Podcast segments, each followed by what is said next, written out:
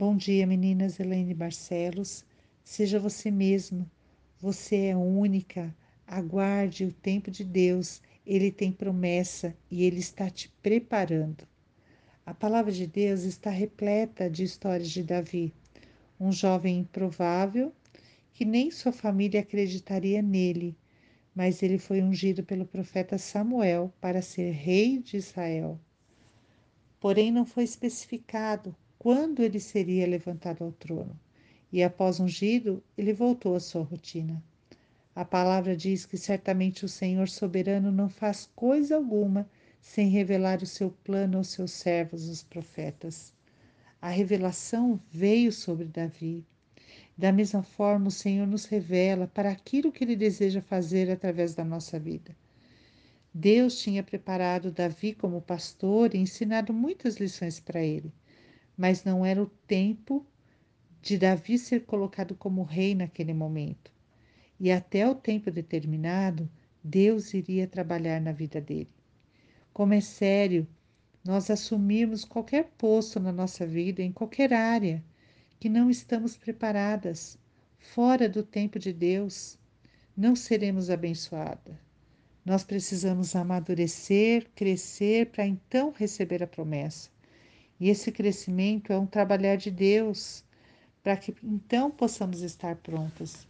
E quando Deus nos mostra algo e passamos por um processo e muitos desafios, tribulações, decepções aparecem, perseguições, algumas vezes pensamos em desistir e achamos que não vamos conseguir chegar até o momento que Deus deseja. Mas esses momentos são muito importantes. Esses momentos são aqueles que vão trabalhar no nosso caráter, que vão fortalecer a nossa fé. Deus, ele não nos mostra o processo e o tempo que ele vai demorar, porque talvez nós desistíssemos e a gente não tivesse força para enxergar aquilo que a gente precisaria passar. Mas o futuro pertence ao Senhor. E Davi aprendeu muito nesses anos. Depois de ungido, quantas coisas aconteceram na vida dele. E ele foi perseguido por Saul por ciúmes. E isso resultou para a vida dele dor, tristeza, depressão, angústia, medo, ameaças de morte. Imagina você o tempo todo ser perseguida. Mas Davi tinha uma promessa, tinha um propósito. Davi estava nas mãos de Deus e Deus não o entregaria a Saul. Ninguém pode tocar em nós sem a permissão de Deus. Davi, diante da firme perseguição de Saul, ele teve oportunidades de fazer algo contra ele. Mas sabe que ele disse?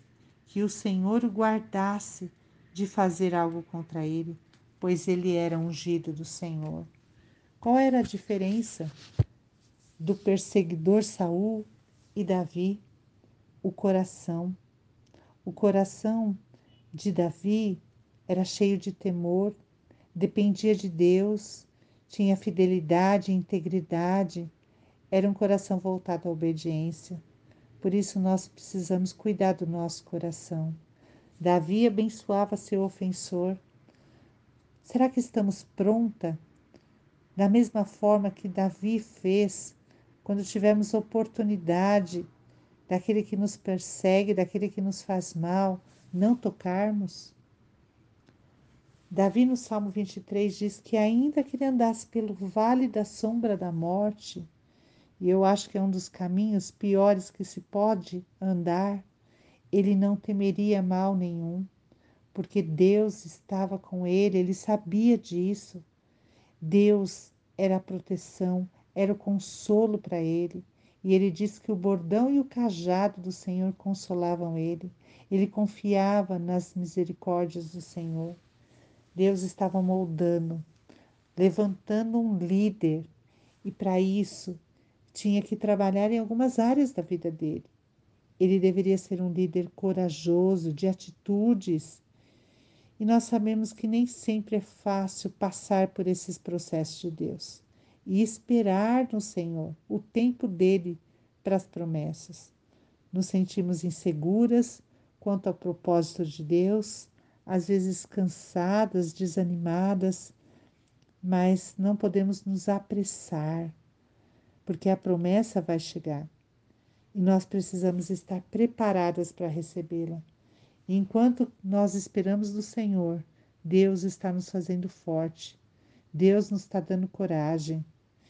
Nem todos entendem os processos que estamos passando, mas nós precisamos passar, mesmo que for sozinhas, porque é individual. E este tempo de preparo será precioso para a nossa vida. Amém? Vamos orar.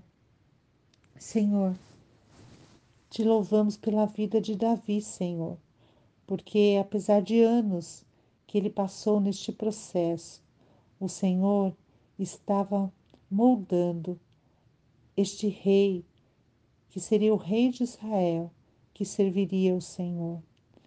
Pai, eu sei que o Senhor também tem processos e o Senhor também tem promessas para cada uma de nós.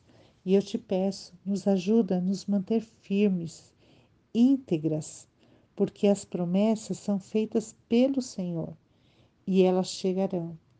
Trabalhe em nós, Senhor, que nós possamos estar, Senhor, prontas para aquilo que o Senhor quer fazer em nós e que a gente passe de uma forma honrada que glorifique o Senhor, no nome de Jesus. Amém.